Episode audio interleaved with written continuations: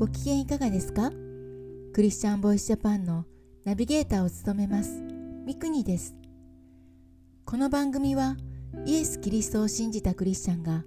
どのようにイエス・キリストに出会い信じるに至ったかまたクリスチャンとして人生を歩む中での奇跡や祝福を通して本当の神様を証言する番組です。今回は40代女性アキさんのエピソードをご紹介します。それではお聞きください。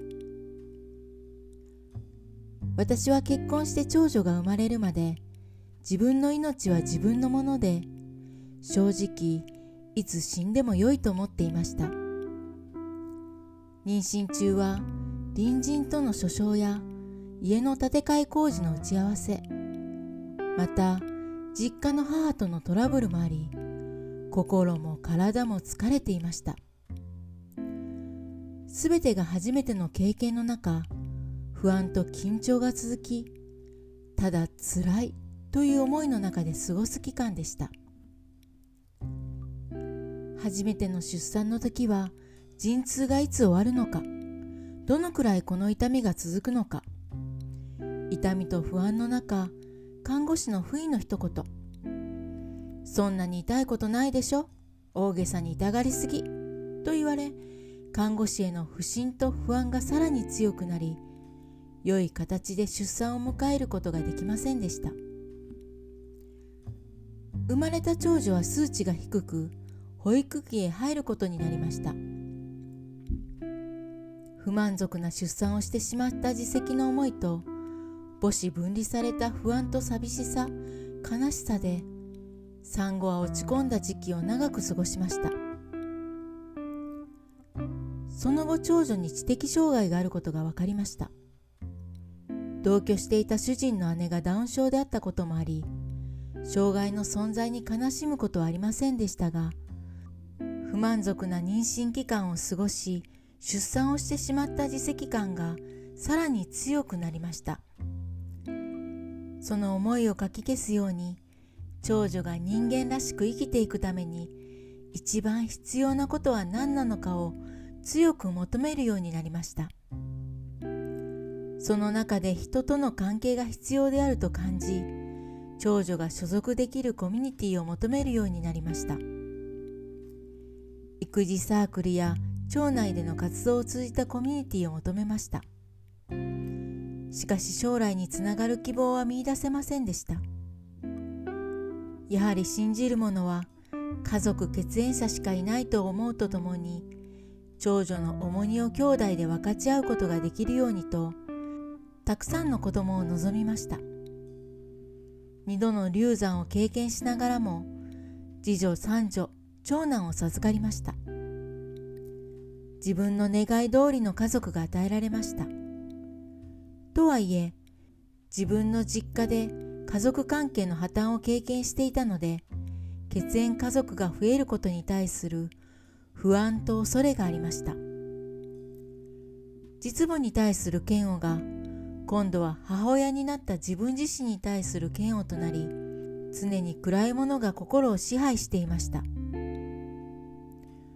そのような時に5人目の子供が与えられました。自分の予定の中には全くなかったので妊娠5ヶ月までお腹の中の存在に気づきませんでした。町内の役員の仕事や4人の子供の育児に追われあっという間に出産を迎えました。5人目の出産で将来の経済的な不安を強く感じるようになりました。今のままではダメだ。何かを変えなければならない。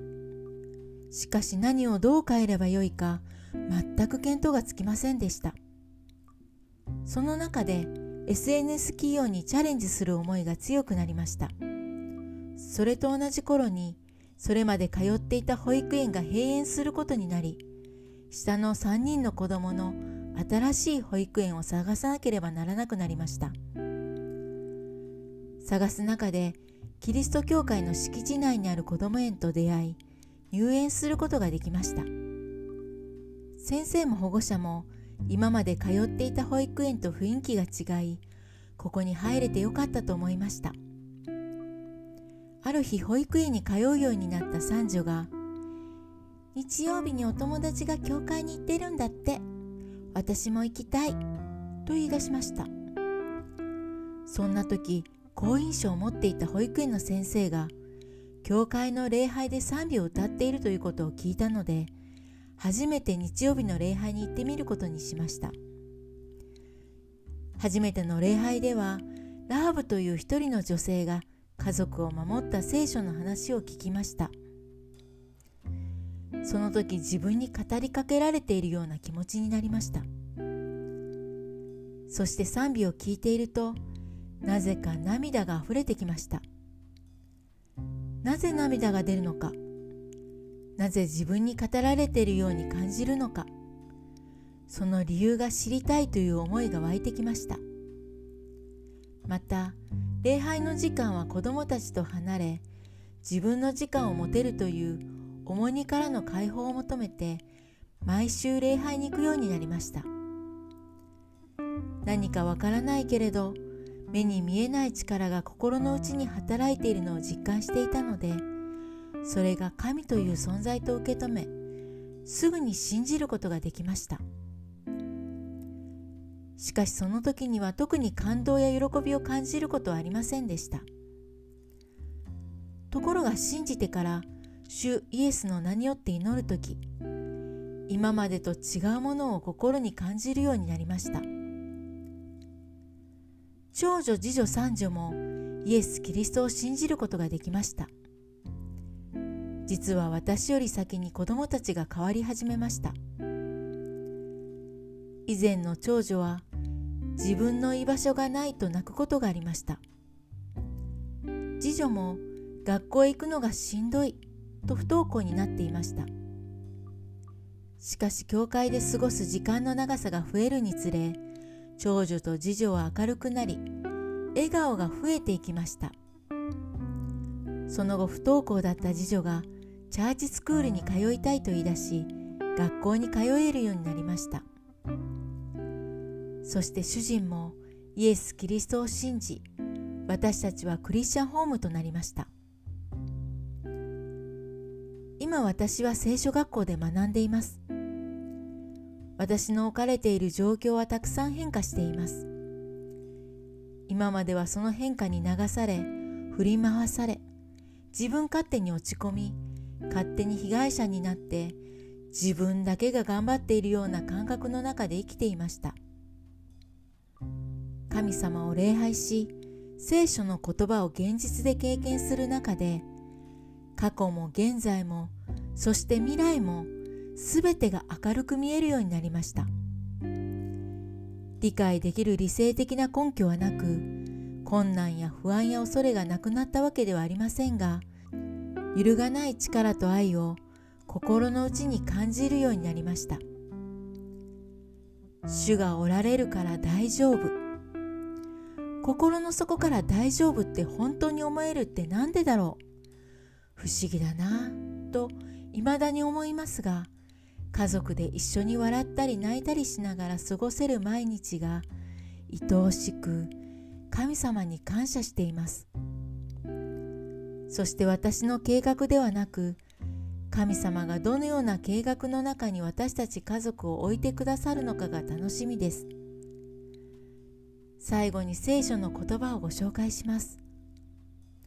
ヘブル人への手紙13章8節。イエス・キリストは昨日も今日も常しえに変わることがありません。いかがだったでしょうか？次回もお楽しみに。聞いてくださるすべての人の上にイエス・キリストの祝福がありますように。なお YouTube でもエピソード1から随時配信しています。ぜひこちらもご覧ください。